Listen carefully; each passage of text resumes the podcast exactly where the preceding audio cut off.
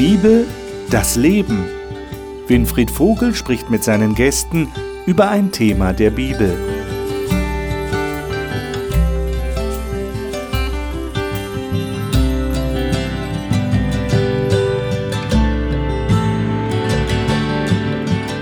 In unserer Talkrunde setzen wir hier im Studio des Hauptchannel unser Studium des Galaterbriefs fort. Wenn Sie das letzte Mal dabei waren, werden Sie noch wissen, dass der Paulus ein Problem gesehen hat bei den Christen in Galatien, in dieser Provinz in Kleinasien, das für ihn ein sehr elementares Problem darstellte. Nämlich, was ist das richtige Verständnis von Erlösung? Ist es das, was die Judaisierer hatten, also die Leute, die aus dem Judentum sehr stark kamen und dachten, man muss beschnitten sein, man muss bestimmte jüdische Gesetze beachtet haben, um gerettet zu werden? Oder stimmt das, was Paulus sagt, nämlich nur der Glaube an Jesus Christus allein kann mich retten? Und da hatten die Galater offensichtlich ein Problem. Wir haben das letzte Mal schon angefangen, darüber zu diskutieren, setzen jetzt fort. Nochmal der Hinweis an Sie, wenn Sie die letzte Sendung verpasst haben sollten, schauen Sie in unserer Mediathek auf hopechannel.de im Internet nach. Da finden Sie auf jeden Fall alle Sendungen, die wir bisher hatten und auch die von der letzten Woche. Bevor wir jetzt einsteigen in Galater Kapitel 2 ab Vers 15, möchte ich Ihnen natürlich die Gäste hier im Studio vorstellen. Sijana Milanova ist in Bulgarien in einer christlichen Familie aufgewachsen lebt seit einigen Jahren in Deutschland und besucht derzeit eine Missionsschule in Österreich. Sie sagt, der Glaube an Jesus sei der wichtigste Teil ihres Lebens. Astrid Waniek hat Sozialpädagogik studiert und arbeitet in der Abteilung einer Freikirche, die für private Bekenntnisschulen in Baden-Württemberg zuständig ist. Sie sagt von sich, dass der Glaube an Gott und die Bibel so selbstverständlich zu ihrem Leben gehören wie das Atmen. Markus Witte ist Senior Innovation Manager in einem weltweiten Konzern und Gesellschafter einer Gründungswerkstatt für Start-up-Unternehmen, primär im Gesundheitsbereich. Ein ganzheitlicher Lebensstil sind, ist ihm wichtig. Die Basis für sein Leben, sagt er, nehme er aus der Bibel. Martin Knoll ist Pastor und sieht in der Bibel die einzigartige Möglichkeit, mit Gott im direkten Kontakt zu sein. Er sagt, dieser Gott schenke Halt und Orientierung und sei ein zuverlässiger Anker in allen Situationen des Lebens. Ich freue mich, dass ihr da seid. Lade euch ein, dass wir da fortsetzen, wo wir das letzte Mal aufgehört haben. Galater Kapitel 2 ab Vers 15. Und wir lesen jetzt mal nur die Verse 15 und 16. Es werden also relativ kleine, Entschuldigung, relativ kleine Abschnitte sein, die wir lesen, äh, weil die sehr gehaltvoll sind. Astrid, darf ich dich bitten, mal die Verse 15 und 16 zu lesen? Du hast die Neues Leben Bibel. Mhm. Du und ich, wir sind Juden durch Geburt, keine gottlosen Menschen wie die aus den anderen Völkern. Und doch wissen wir, dass der Mensch vor Gott nicht durch das Halten des Gesetzes gerecht gesprochen wird, sondern durch den Glauben an Jesus Christus. Wir sind zum Glauben an ihn gekommen, damit wir durch diesen Glauben von Gott angenommen werden und nicht etwa, weil wir dem Gesetz gehorcht haben denn durch das Befolgen des Gesetzes wird niemand vor Gott gerecht. Wenn man so den Galaterbrief liest, könnte man ja irgendwann zu dem Schluss kommen, naja, jetzt ist ja genug, Paulus, wir haben es jetzt verstanden und vor allem wir Christen sind uns ja eh alle sicher. Also es will keiner werksgerecht sein, jeder sagt, ja, ich glaube, nur durch Jesus werde ich gerettet. Aber ich denke, es ist wichtig, auch die anderen mal in gewisser Hinsicht ernst zu nehmen. Und deshalb meine Frage an euch, was könnte denn jemand, der so in dem Glauben verhaftet ist, die Gesetze und die Werke, die ich tue, wenn ich das Gesetz befolge, die retten mich, was könnte der denn der Argumentation des Paulus entgegensetzen? Paulus ist sehr deutlich, haben wir schon festgestellt, schon das letzte Mal, sehr deutlich in seiner Aussage. Was könnte jemand, der jetzt überzeugt ist von der anderen Seite, dem entgegensetzen? Oder würde ihr sagen, nee, Paulus äh, argumentiert so gut, dem kann man nichts mehr entgegensetzen. Es ging ja um Juden. Ja. Und wenn ich mir zum Beispiel nur das fünfte Buch Mose vorstelle, da geht es um Segen und um Fluch. Mhm. Da gibt es immer eine klare Kausalbeziehung. Wenn du das Gute tust, verspricht Gott, werde ich dich segnen. Wenn du das Böse tust, wirst du in Probleme geraten. So, und das ist ja auch ein biblisches Prinzip. Wir können das jetzt nicht einfach nur wegwischen.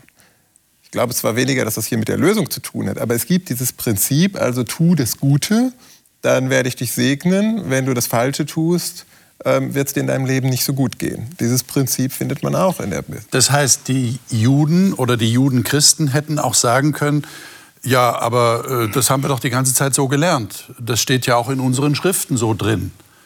Wieso, Paulus, kommst du jetzt mit so einer neuen Idee? Hätten Sie sagen können. Die Frage ist, ob es ein Gegensatz ist. Das ist natürlich die Frage. Was würdet ihr sagen? War der Paulus da ein, ein Revolutionär?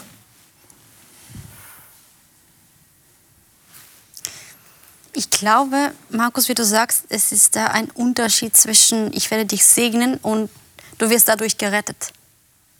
Das sind zwei unterschiedliche Ansätze. Und natürlich segnet Gott auch diejenigen, die ihm treu sind, aber hier geht es um Errettung. Und Errettung kann man sich ja nicht ähm, kaufen.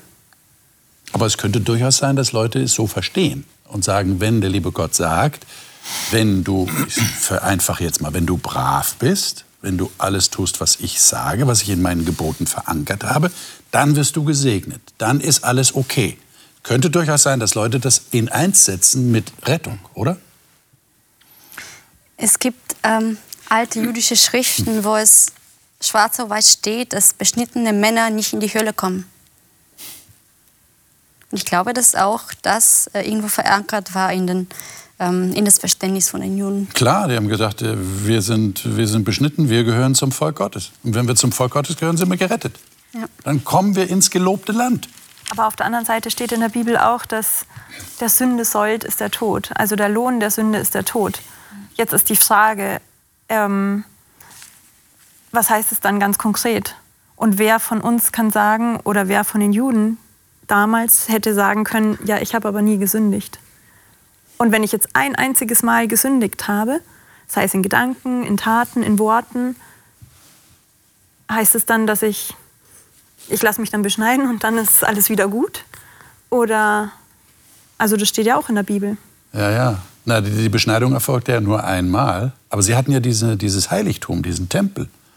Und da mussten ja ständig Opfer gebracht werden. Also sie waren mit der Idee, äh, Sünde bringt den Tod schon konfrontiert. Mhm. Jetzt ist nur die Frage, wie, wie bekomme ich tatsächlich Errettung? Wie werde ich vom Tod errettet, den ich erleiden muss, weil ich gesündigt habe? Und da kommt jetzt der Paulus und sagt, Jesus hat das alles gemacht. Und du musst jetzt nichts mehr machen. Also man könnte ihm auch entgegenhalten, Paulus, bist, bist du dir wirklich sicher, mhm. dass deine Bekehrung äh, Damaskus, äh, dass das wirklich so gemeint war? Äh, also wenn ich den anderen in seiner Berufung anzweifle, dann kann er letztlich nur bezeugen. Er kann nicht äh, irgendeinen Beweis führen über das, was er erlebt hat. Paulus schreibt an die Philipper auch, äh, bewirkt eure Seligkeit mit Furcht und Zittern. Also Paulus geht immer ja auf die konkrete Situation ein. Und so scheint mir hier, die Adressaten hier hatten es dringend nötig, ganz klar zu hören, äh, das ist es und das ist es nicht. Aber es bleibt äh, es bleibt die Frage, kann ich das glauben? Kann ich vertrauen darauf? Hm. Ich meine, das ist jetzt die große Frage und deshalb heißt unsere Sendung ja nur Vertrauen. Wie, wie kann ich denn tatsächlich ganz praktisch darauf vertrauen, dass Jesus alles erreicht hat, was für meine Errettung notwendig ist? Also wie, wie fängt, geht das? Es fängt ja erstmal damit an, dass ich verstehe, dass alles, was ich potenziell, theoretisch jemals in meinem Leben erreichen könnte, ja. Dass das, äh, ich sag mal, ein Staubkorn ist gegenüber dem, was Jesus als Verdienst in seinem Leben für mich erreicht hat. Also allein diese Vorstellung, dass ich als Mensch mit, mit meinem Tun irgendetwas bewirken könnte, ist ja schon eigentlich absurd, wenn man sich darauf einlässt. Trotzdem gehen wir Menschen schnell dem Ganzen auf den Leim, weil wenn wir mal was Gutes tun, vielleicht mal eine glanzvolle Stunde hatten, aus eigener Kraft was Gutes getan, dann denken wir schon, ach, wir sind eigentlich ganz okay. Ja, aber äh, Paulus sagt doch selber, äh, das bestätigt das, was du jetzt gerade gesagt hast, äh, wir, wir mangeln sowieso. Also wir, alles, wir sind grundsätzlich böse. Meine Frage ist, setzt das nicht die menschliche Möglichkeit einfach zu sehr herab? Könnte nicht jemand kommen und sagen, ihr macht den Menschen immer so schlecht? Die Christen machen die Menschen immer so schlecht, dass sie so schlecht sind? Der Mensch ist doch auch gut. Es gibt doch auch gute Menschen, die tun auch was Gutes. Warum müssen die Menschen sich ich glaub, so schlecht machen? An der Stelle einfach, dass wir unsere Abhängigkeit verstehen müssen. Mhm. Ähm, es geht darum, dass ich weiß, aus mir selbst heraus kriege ich es wirklich nicht hin. Und ich muss es auch nicht aus mir selbst heraus tun, sondern ich darf mich abhängig machen. Das kann man natürlich kritisieren, wenn jemand sagt, voller Selbstbewusstsein, ich bin der Macher, ich bin der Alpha-Typ, ich treibe äh, die Dinge voran und ich kann's. Mhm ähm, mit, mit dieser Einstellung kollidiert man mit dem Evangelium. In der Tat. Also da gibt es einen Konflikt. Hm. Und das ist eigentlich der Konflikt, der hier in, in Galatien auch vorhanden war, offensichtlich. Aha. Okay. Ich habe für mich äh, sicherlich auch in der Entwicklung so meines, meines Lebens, meines, meines Glaubenslebens, äh, so heute zumindest den, den Punkt, dass ich sage, alles Gute, was geschieht, ist von Gott. Grundsätzlich, also ganz pauschal und in jeder Hinsicht auf jeder Ebene und zuallererst auch bei mir selbst. Alles Gute, was geschieht, und dafür finde ich ja auch manche Texte in der Bibel, das ist nicht von mir heraus, das ist von Gott. Und ich bin dabei, ich kann dabei sein. Äh, das ist vermutlich aber doch äh, eine Entscheidung so im Glauben. Und äh, das kann ich nur bezeugen, ich kann es nicht irgendjemandem beweisen. Fällt euch das schwer? Würdet ihr, wenn ihr so zurückschaut und ganz ehrlich zu euch selber seid, würdet ihr sagen, ja, das ist mir auch schon schwer gefallen, einfach nur zu vertrauen darauf, dass Jesus alles getan hat? Also mir fällt das schwer. Aha. Und zwar, ohne jetzt meine Herkunft oder die Umstände meiner Erziehung kritisieren zu wollen, ich bin eher mit bedingter Zuneigung groß geworden. Nicht, dass meine Eltern das intentional getan haben, aber so kam es bei mir an, so bin ich geprägt. Und diesen Schalter im Heb also diesen Schalter zu finden und, und, und sich darauf einzulassen, ich bin geliebt, obwohl ich nichts geleistet habe, das ist eine kognitive Dissonanz sozusagen. Da ist dann so ein Error-Code, der dann im Kopf irgendwo, da macht das Programm nicht mehr mit, dann habe ich plötzlich einen blauen Bildschirm und da geht gar nichts mehr. Ähm, das zu lernen, ich glaube zwar, dass ich das verstanden habe, aber ich merke, mit jeder Erfahrung, die ich mit Gott mache, auch im Leben machen darf, mit anderen Menschen, dass das tiefer durchsickert, in tiefere Schichten. Und ich glaube, ich bin da immer noch auf dem Weg. Aber dieses Prinzip mit der bedingten Zuneigung ist ja so omnipotent überall in unserer Gesellschaft vorhanden, ähm, dass es vielleicht erstmal gar nicht auffällt. Aber das ist zutiefst, es ist eigentlich das schlimmste Gift, weil das Evangelium ist es nicht. Wie geht es den anderen? Ich wollte auch die Sache mit der Erfahrung ansprechen. Man kann nicht jemandem vertrauen, den man nicht kennt. Wenn wir jetzt das auf die ähm, zwischenmenschliche Ebene ähm, bringen, dann ist es so, wenn du jemanden nicht kennst, kannst du einfach nicht so einfach vertrauen, weil du vertrauen musst. Mir wurde ein paar Mal in meinem Leben gesagt, du musst mir einfach vertrauen, du solltest mir vertrauen. Aber ich habe mir damit schwer getan. Weil je mehr ich die Person kenne, je mehr Sachen ich mit dieser Person erfahren habe und erlebt habe, dann kann ich erst vertrauen. Und du hast die Frage gestellt, fällt es mir persönlich schwer, nur zu vertrauen, nur daran zu glauben. Je mehr ich Gott kennenlerne, desto einfacher wird es. Mhm. Manchmal ist es schwer für mich, weil ich ihn nicht sehe. Wenn ich jemanden sehe, dann kann ich auch vielleicht öfter zu ihm gehen und öfter direkt sprechen und so weiter. Das ist bei Gott jetzt nicht unbedingt der Fall. Aber das hat mit Vertrauen zu tun, dass er da ist. Nicht, weil mir meine Eltern gesagt haben, nicht, weil es ähm, in der Kirche so gepredigt wird, sondern weil ich das selber erlebt habe. Okay. Mhm. Manchmal merke ich auch, dass, ähm, dass man vielleicht so den Eindruck hat, ja, also ich weiß das, ich verstehe das, aber das trifft auf den anderen zu oder auf alle anderen, nur nicht auf mich. Also Verheißungen, die Gott einem zum Beispiel gibt oder so. Vielleicht, weil man nicht eine entsprechende Erfahrung gemacht hat, also auch so ein bisschen auf das, was die Siana sagt. Mhm. Manchmal passieren Dinge und man kann sie nicht einordnen. Und so aufgrund dessen denkt man dann vielleicht, ja, also ich glaube dem, was in der Bibel steht, aber trifft das wirklich tatsächlich auf mich dann zu? Und ähm, ich glaube aber auch, dass der Schlüssel dazu das Kennen ist, dass man Gott kennt, erfahren hat und auch dann, wenn man Sachen vielleicht nicht verstehen kann oder in dem Moment nicht einordnen kann, trotzdem vertrauen kann, weil ich einfach weiß, dass Gott auch in der Vergangenheit ähm, das gut mit mir gemeint hat, mich geführt hat, mich getragen hat, wie auch immer. Wenn jetzt ein Fehler passiert, nehmen wir mal das Beispiel, es ist wirklich was passiert, was nicht hätte passieren sollen, wir sind erschüttert darüber. Und ähm, kennt ihr dann nicht auch so das Bestreben, ich will das wieder gut machen? Äh, wie findet ihr dann zu dem Vertrauen, wenn ihr merkt, ich kann das gar nicht wieder gut machen, dass Gott euch vergibt und ihr wirklich Erlösung habt, weil Jesus für euch persönlich gestorben ist. Ist das ein Konflikt, den ihr innerlich spürt? Du hast es schon angedeutet. Wie geht es den anderen damit?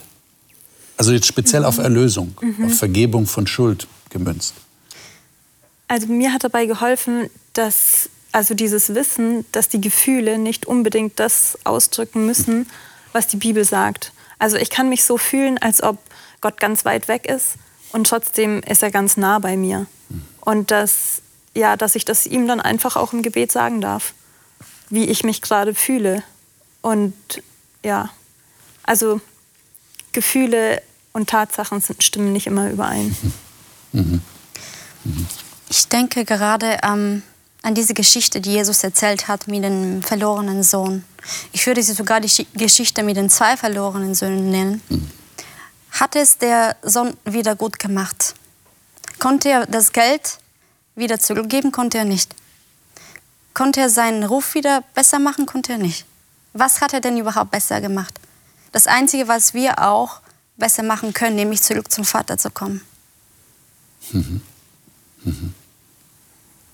Und das erfordert Vertrauen. Ja. Und das ist das, was Paulus hier meint. Nur durch den Glauben. Und diese Erfahrung verändert ja das Herz. Mhm.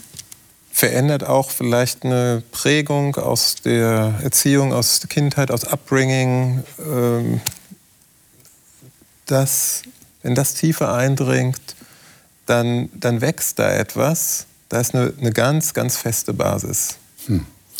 Jetzt sagt ja der Paulus hier im nächsten, äh, in den nächsten beiden Versen, die wir jetzt lesen, dass da offensichtlich die Gefahr ist, dass man etwas, was man schon überwunden geglaubt hat, doch wieder hochkommt. Lesen wir das mal, 17 und 18.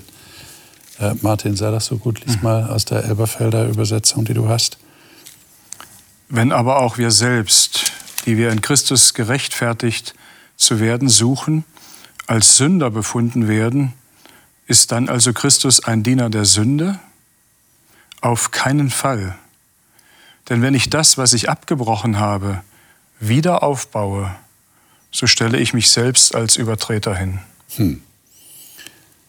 Könnt ihr euch damit identifizieren, diese, diese Neigung, etwas, er drückt das so aus, was ich abgebrochen habe. Also ich interpretiere das so, weiß nicht, wie es euch geht, dass er meint, äh, das ist das, was ich hinter mir gelassen habe. Ja?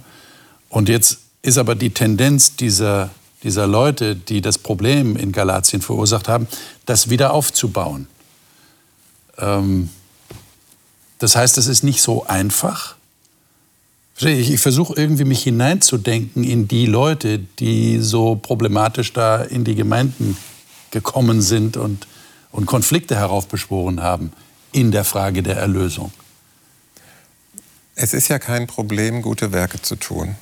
Ich möchte jetzt mal eine Lanze für die. Ja, manchmal erscheint jetzt so. Ja, ja. ja also, ich wollte gerade sagen, nee, Paulus scheint doch dagegen zu sein. Sondern es geht ja darum, tue ich's, tue ich es aus eigener Kraft und mit welcher Motivation.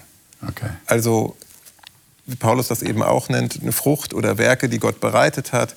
Ähm, und manchmal ist es ja so, dass die Leute, die draufschauen, sehen ja gar nicht ähm, bei mir, bei dir, ähm, wer tut da jetzt was, aus welcher Motivation tue ich das.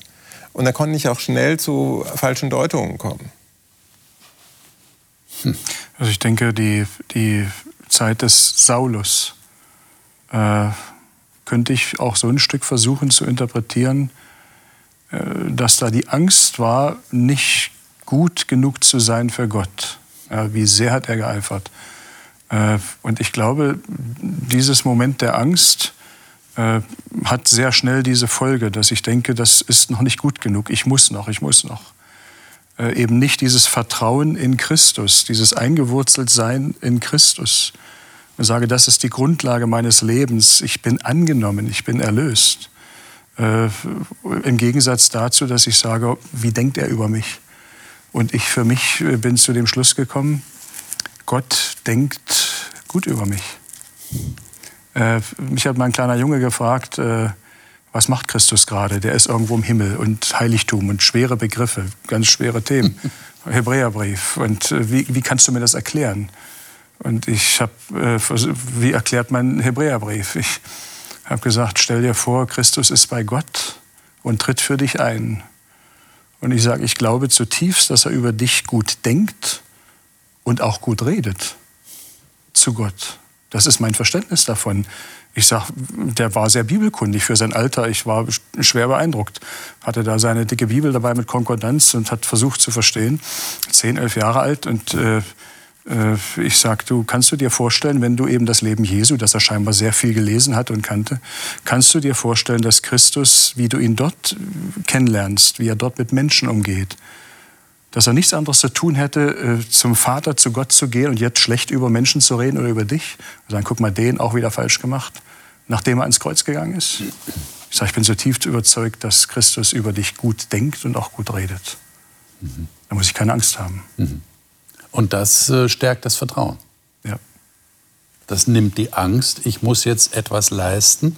Jetzt ist meine Frage, ähm, wie können denn Leute auf die Idee kommen, wie sagt er hier, dass Christus ein Diener der Sünde ist, weil Leute wie Paulus sagen, wir werden nur durch Christus gerechtfertigt. Und wir werden aber als Sünder befunden. Wie, wie kommen die auf die Idee zu sagen, ja, dann ist Jesus ja ein Diener der Sünde? Ich versuche mich mal, ich weiß nicht, ob das äh, weiterhilft. Ich habe eine Erfahrung gemacht in meiner alten Schulzeit, ähm, Unterstufe, Mittelstufe, ähm, da hatte ich immer das Grundgefühl in der Schule, dass ich allen Lehrern beweisen muss, dass ich doch nicht dieser schlechte, äh, trottelige Schüler bin, für den sie mich gehalten haben. Das war mein Grundgefühl. Mhm. Und so habe ich immer eigentlich unter der Welle äh, war ich und schnappte irgendwie so nach Luft und versuchte irgendwie durchzukommen. Dann hatte ich einen Schulwechsel in ein anderes Bundesland, in ein anderes, ähm, ja, in ein Internat. Und aus der Schule, aus der ich kam, war ich eigentlich ein halbes Jahr vom Schulstoff weiter. Und plötzlich merkte ich, dass die Lehrer, weil ich was wusste, mich ganz anders angesehen haben. Und bei mir ist der Schlüssel gefallen, als ein Lehrer war nur im Nebenfach, der hat mir irgendwann mal gesagt, wahrscheinlich war das illegal, aber ähm, deswegen erzähle ich diese Geschichte. Ähm, Markus, ich gebe dir jetzt 15 Punkte, obwohl ich weiß, dass du sie nicht verdient hast. Es war ein Nebenfach aber ich weiß, dass du sie im nächsten Halbjahr bestätigen wirst. Das war für meinen Kopf wie so eine Explosion. Mhm. Da ist das Prinzip. Es war übrigens eine christliche Schule. Wahrscheinlich hat der Lehrer genau das Evangelium verstanden und hat vielleicht auch meine Not gesehen, mit der ich damals gekämpft habe. Vielleicht war das jetzt, wenn die Schulaufsicht käme, nicht ganz legal, aber äh, das ist eine alte Geschichte. Aber dass da ein Vertrauen ausgesprochen wird obwohl ähm, keine leistungsbezogene Grundlage dafür da war. Hm. Und bei mir hat das mein ganzes Leben so weit umgedreht, dass ich sagte, Mensch, das ist ja hammerhart. Jetzt möchte ich es gerne tun. Ich fühlte mich nicht, überhaupt nicht gedrängt. Ich habe das gerne getan. Hm. Und die anderen, die das anders sehen, die würden dann sagen, ja, also da hat sich der Lehrer praktisch. Genau, jetzt kommt, jetzt kommt ja. die Kritik und hier ja. komme ich jetzt zu den Versen nach ja. dem Motto, ja, das ist doch äh, Schieberei oder äh, was auch immer. Auf jeden Fall, da werden doch alle Prinzipien. Toleranz des Nichtkönnens genau, oder der Faulheit. Exakt, und alle Prinzipien der Gerechtigkeit werden da doch komplett auf den Kopf gestellt. Markus, wenn ich jetzt so zuhöre, muss ich unbedingt an eine Sache denken. Wir haben vorhin über Vertrauen gesprochen. Und weißt du, in dem Fall, in deiner Geschichte, hat dein Lehrer dir gegenüber Vertrauen gezeigt. Genau. Das ist, glaube ich, auch bei Jesus so. Es ist nicht nur, dass wir ihm vertrauen müssen, mhm. sondern er macht sich auch irgendwo abhängig von uns. Er zeigt uns gegenüber Vertrauen durch seine Gnade. Mhm. Es gibt Leute, die sagen, Gottes Gnade, die scheint so billig zu sein. Die ist aber nicht billig, die ist kostenlos und das ist was anderes. Und es ist wirklich das, was ihr gesagt habt, will das nochmal verstärken, dass ich darauf vertrauen kann, dass Jesus es wirklich gut mit mir meint mhm. und gut über mich denkt und gut über mich redet und ich nicht die Angst haben muss, ich muss noch was tun, damit er besser über mich denkt. Versteht ihr? So, so nach dem Motto, ich äh, bin ja eigentlich zu schlecht und wahrscheinlich muss ich noch ein bisschen zulegen, damit er jetzt gut über mich denkt. Jetzt geht es ja weiter. Also jetzt kommt ein schwieriger Vers. Ich bereite euch schon mal seelisch darauf vor. Ihr habt es sicher schon gelesen. Verse 19 und 20. Ähm, Markus, lies doch mal diese beiden Verse. Du hast die Schlachter? Ja, genau. Übersetzung? Bitte. Nun bin ich aber durch das Gesetz, dem Gesetz gestorben, um für Gott zu leben. Ich bin mit Christus gekreuzigt und nun lebe ich, aber nicht mehr ich selbst, sondern Christus lebt in mir. Was ich aber jetzt im Fleisch lebe, das lebe ich im Glauben an den Sohn Gottes, der mich geliebt und sich selbst für mich hingegeben hat. Hm. Also im Galaterbrief geht es ja auch um das Gesetz. Und jetzt ist meine Frage, was, was meint der Paulus hier eurer Meinung nach? Er sagt, ich bin dem Gesetz gestorben. Was für eine Rolle spielt dann das Gesetz oder die Gebote Gottes noch in seinem Leben? Wenn er dem Gesetz gestorben ist, hat er nichts mehr damit zu tun, oder? Oder wie muss man das verstehen? Ich würde es so wie in einer Ehe verstehen. Ähm, okay. die, dieses Vertrauen, was du auch gesagt hast, diese Intimität, diese Zuneigung, die werden ja nicht durch einen Katalog von Regeln erhalten zwischen zwei Menschen. Also selbst wenn man einen Ehevertrag macht und alles auflisten würde, was man gerne hätte und wie man miteinander umgeht, wird man dem eigentlichen Gegenstand zwischen zwei Menschen, die sich lieben, überhaupt nicht gerecht. Aber gute Taten helfen doch schon, oder? Ja, natürlich. Also wenn ich meiner Frau Blumen mitbringe oder den Abwasch mache oder die Wohnung putze, sagt sie nicht nein. okay. Aber, aber wenn das nur formal das wäre, um bei ihr einen guten Eindruck zu machen, aber mein Herz nicht dabei wäre. Die Hingabe, auf den Punkt möchte ich hinaus. Dass mhm. ich mich komplett hingebe. Ähm, aber wenn ich jetzt gemein wäre, könnte ich ja sagen, deine Frau liebt dich aber mehr, wenn du das machst. Jetzt sind wir am, genau, jetzt sind wir am Punkt, am absoluten Kern. Okay.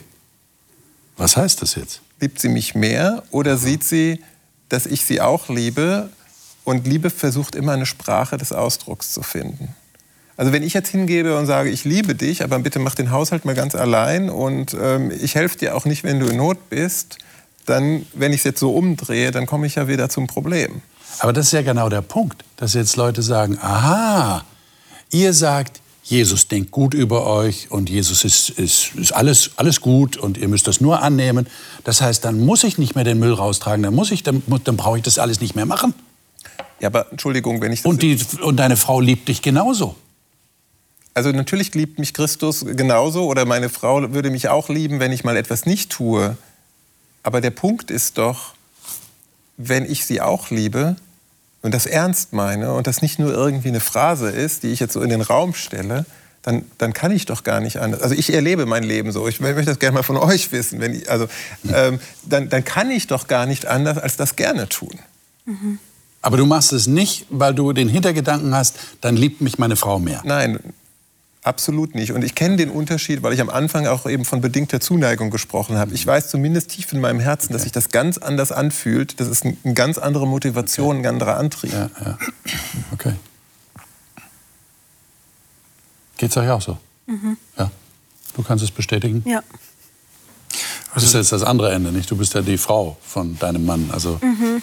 ihr Aber könnt euch ja darüber unterhalten, wie ihr das jetzt Auch wenn seht. Frauen und Männer unterschiedlich sind, also würde ich dem, also hätte ich dem nichts hinzuzufügen. Okay, gut, gut. Es ist tatsächlich die Prägung, die wir von klein auf so hier und da sehr unterschiedlich sicher erleben, äh, die, die da ganz elementar so in der Seele hängt. Äh, ich stand mal daneben, wie, äh, wie eine Mutter mit ihrem Kind nicht zurechtkam, verzweifelte, also in der Kirchengemeinde.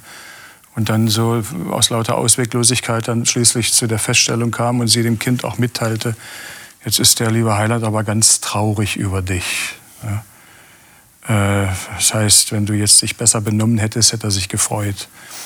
Und das ist dann so die Ebene, äh, wo wir es tatsächlich verdienen möchten, ja, wo wir irgendwie äh, gucken wollen, wie können wir einen guten Eindruck machen, nicht nur auf den Nächsten, sondern auch auf Christus.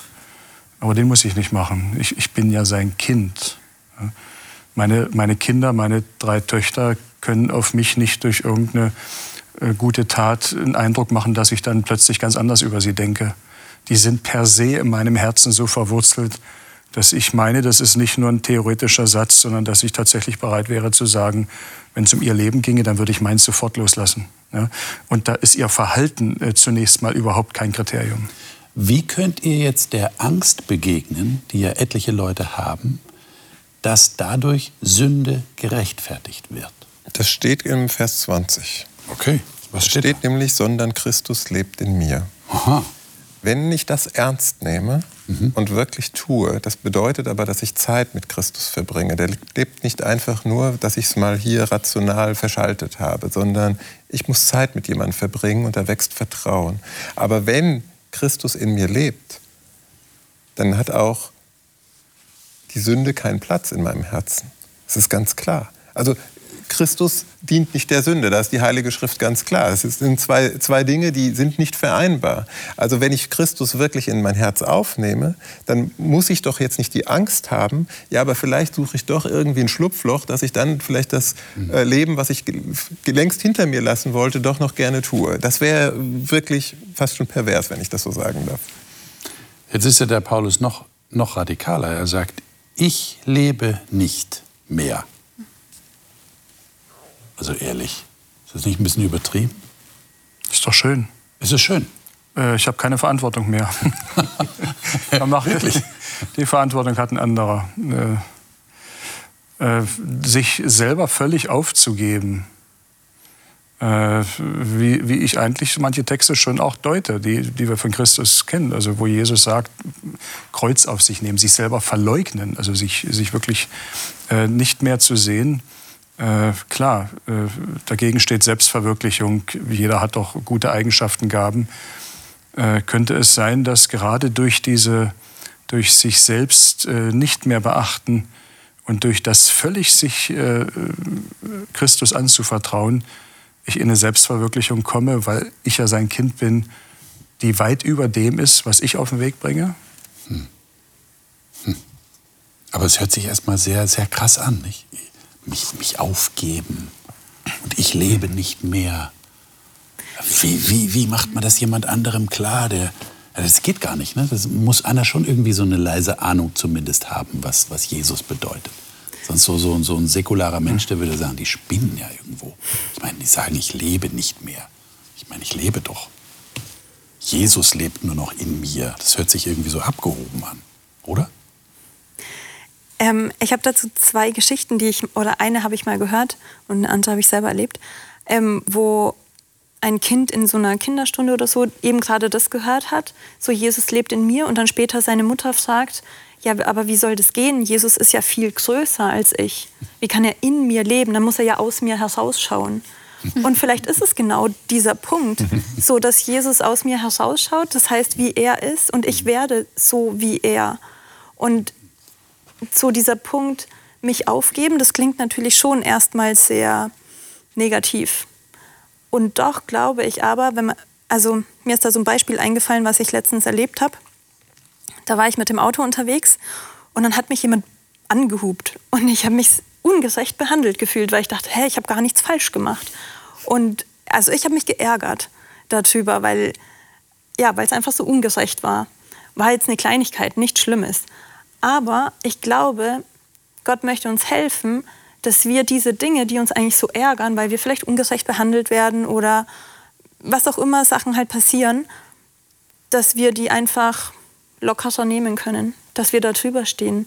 Ja, dann, dann ist es so. Und er verändert es, dass mein Egoismus, mein Ich dass das nicht mehr an oberster Stelle steht. Was natürlich schon erstmal etwas ist, was weh tut. Aber auf der anderen Seite geht es mir damit viel besser, wenn ich mich gar nicht über den anderen Autofahrer aufregen muss, sondern ja, war halt so. Und deswegen ist dieses so mich hingeben eigentlich, glaube ich, gar nicht negativ. Mhm. Könnte es nicht auch sein, dass Paulus hier sagen will, ich verzichte ganz bewusst darauf, selber etwas beitragen zu wollen? Und er drückt es so aus, ich, ich, ich, ich, der ich der Meinung war, dass ich etwas leisten muss, durch Beschneidung, durch Beachten der Gebote, ich verzichte jetzt darauf, ganz bewusst, weil Jesus in mir lebt. Und du hast gerade gesagt, etwas beitragen zu wollen. Und ich glaube, das hängt ganz viel mit dem Willen zusammen. Mhm. Was hier stirbt, ist, dass ich meinen Eigenwillen aufgebe und mich übergebe. Das hat was viel mit Hingabe zu tun. Und, und das ist eine Willensentscheidung. Die kann mir auch keiner abnehmen. Sonst könnte Christus ja ohne Zustimmung alle Menschen erlösen. Aber Markus, du bist dir dessen bewusst, dass jetzt einige anfangen zu schreien und sagen, meinen Willen aufgeben? Das kann es doch nicht sein. Das, ist, das sagen ja schon die Pädagogen. Der Wille muss, muss herangebildet werden und das, das Kind muss seinen Willen ja üben. Aber der Wille darf nicht gebrochen werden und der darf auch nicht irgendwie in Abrede Nein, aber ich kann werden. mich ja selber souverän entscheiden, um etwas aufzugeben. Das ist ja meine Entscheidung. Okay. Also wenn nicht und du hast kein Problem damit? Überhaupt nicht, weil ich eine gute Erfahrung mitgemacht habe. Und dann sind wir wieder beim Kern. Das kann ich nur tun. Ich kann meine, meinen Willen nur jemandem übergeben, dem ich vertraue. Mhm. Sonst funktioniert das nicht. Okay. Martin. Also wir waren vorhin ja schon mal bei dem Beispiel Ehe und Liebe und so weiter. Ich, äh, äh, das ist schon ein gutes Beispiel, zumal die Bibel ja auch das Verhältnis zwischen Christus und äh, der Gemeinde auch mit dem Bild Braut und Bräutigam vergleicht, äh, wo es am Ende um die Liebe geht.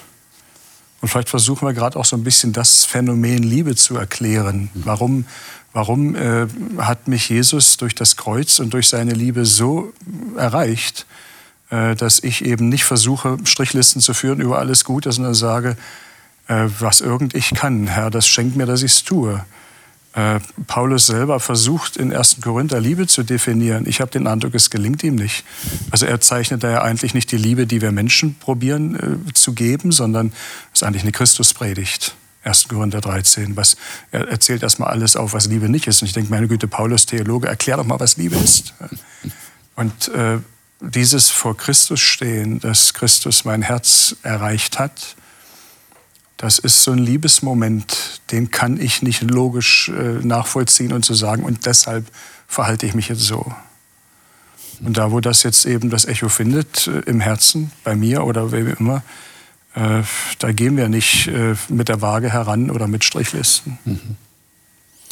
Lesen wir noch den Vers 21. Das äh, lohnt sich, den so alleine so als Abschluss stehen zu lassen. Ich habe den Eindruck, ihr vielleicht auch, dass das so eine Art Zusammenfassung ist. Äh, Siana, würdest du mhm. den lesen? 21? Ich verwerfe die Gnade Gottes nicht. Denn wenn durch das Gesetz Gerechtigkeit kommt, so ist Christus vergeblich gestorben. Hm. Könnt ihr mir das erklären? Warum wäre Christus umsonst gestorben, wenn ich durch das Gesetz gerecht werden will, also gerettet werden will? Das Gesetz bringt keine Erlösung mit sich. Das Gesetz ist so wie ein Vergrößerungsglas. Wir sehen klarer dadurch. Uns werden unsere Problemzonen sozusagen bewusst. Aber das bringt keine Lösung mit sich. Hm. Du meinst, das ist nur so eine Art Spiegel? Ja. Aber der Spiegel reinigt mich nicht? Aha. Nee. Okay. Aber ich kann mich doch bemühen und anstrengen, das zu befolgen. Und dann wird das doch honoriert, oder? Das, das haben wir schon festgestellt. So leben wir auch. So sind wir auch aufgewachsen. Äh, wenn Christus für meine Schuld gestorben ist, also wenn Schuld Sühne fordert, äh, und ich sage, ich pack's alleine, also ich bringe die guten Werke, komme ich vielleicht ein paar Meter weit. Äh, und was mache ich dann mit der Schuld, die bei mir ist? Mhm. Äh, die bleibt irgendwo stehen. Also dann wäre Christus tatsächlich vergeblich gestorben, wenn ich ein paar gute Werke hinkriege, aber das weitaus größere Teil ist unvollkommen. äh, und ich bleibe damit stehen, dann bin ich verloren. Das scheint doch jetzt der Schlüssel zu sein, oder? Das heißt, wenn ich der Meinung bin, dass ich durch Befolgen der Gebote Gottes tatsächlich gerettet werden kann, verkenne ich die Schwere der Sünde und der Schuld. Mhm. Dann bagatellisiere ich im Grunde genommen die Schuld, wenn ein Jesus extra dafür gestorben ist. Richtig. Wenn es notwendig war von der Sicht Gottes, dass jemand dafür stirbt, dann würde ich ja meine Schuld bagatellisieren, indem ich die Notwendigkeit gar nicht anerkenne, weil ich sage, ich kann das auch leisten, indem ich die Gebote halte. Wäre das dann nicht der Schlüssel dazu? Plus, die, also ja, ich stimme dir zu, plus die Gefahr, dass sich wahrscheinlich durch die Hintertür wieder ein, Stolz einschleicht, ähm, der mich im Charakter dann von Gottes Wesen viel mehr trennt, als mir vielleicht bewusst ist. Ja, natürlich. Das, das wäre auf jeden Fall die Gefahr. Hm. Also ihr würdet sagen, das ist genau der Punkt hier.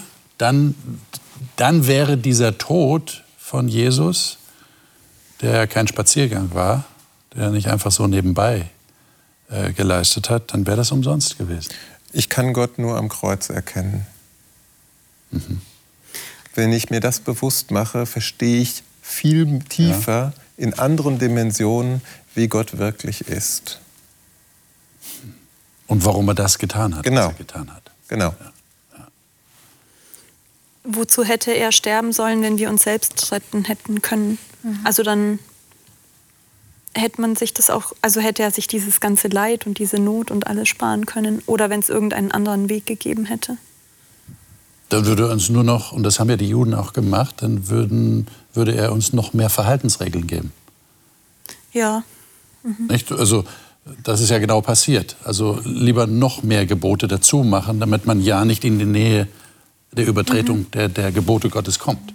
Das wäre dann die Lösung. Aber diese Liebe, die ich am Kreuz sehe ja. und diese Gnade, die ich nicht verdiene, ja. die macht doch erst mein Herz weich weil ich, weil ich mir vollkommen bewusst bin, ich habe das überhaupt nicht verdient und trotzdem ist Gott so gut. Und nur das verändert mich. Mhm.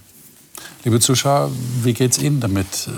Können Sie das von Ihrer eigenen Erfahrung bestätigen? Dieses Vertrauen gefunden zu haben in das, was Jesus getan hat und zu erkennen, ich kann nichts leisten von meiner Seite aus, um Schuld zu beseitigen? Ich denke, wir haben heute durch den Paulus wichtige Erkenntnisse gewonnen für uns selbst. Und wir hoffen, dass Sie da mitgehen können. Wenn Sie Fragen haben, schreiben Sie uns. Wir nehmen gerne Ihre Fragen auf. Das nächste Mal werden wir weiter darüber sprechen. Wir gehen weiter im Brief an die Galater. Und da geht es um das Thema Geschenk oder Lohn. Es ist eigentlich immer dieselbe Frage. Kann ich mir das schenken lassen oder verdiene ich es mir auf irgendeine Art und Weise? Und wir haben schon festgestellt, heute schon geäußert, wir sind alle so ein bisschen darauf gepolt, auch in unserer Gesellschaft. Ich muss Leistung bringen, dann kriege ich den Lohn dafür. Aber im geistlichen Bereich bei Gott ist es genau andersherum. Und das muss man erst mal verinnerlichen. Wir wünschen Ihnen alles Gute, wenn Sie weiter darüber nachdenken oder mit anderen darüber reden und freuen uns, wenn Sie das nächste Mal wieder dabei sind. Wir sind wieder hier alles Gute Ihnen bis dahin.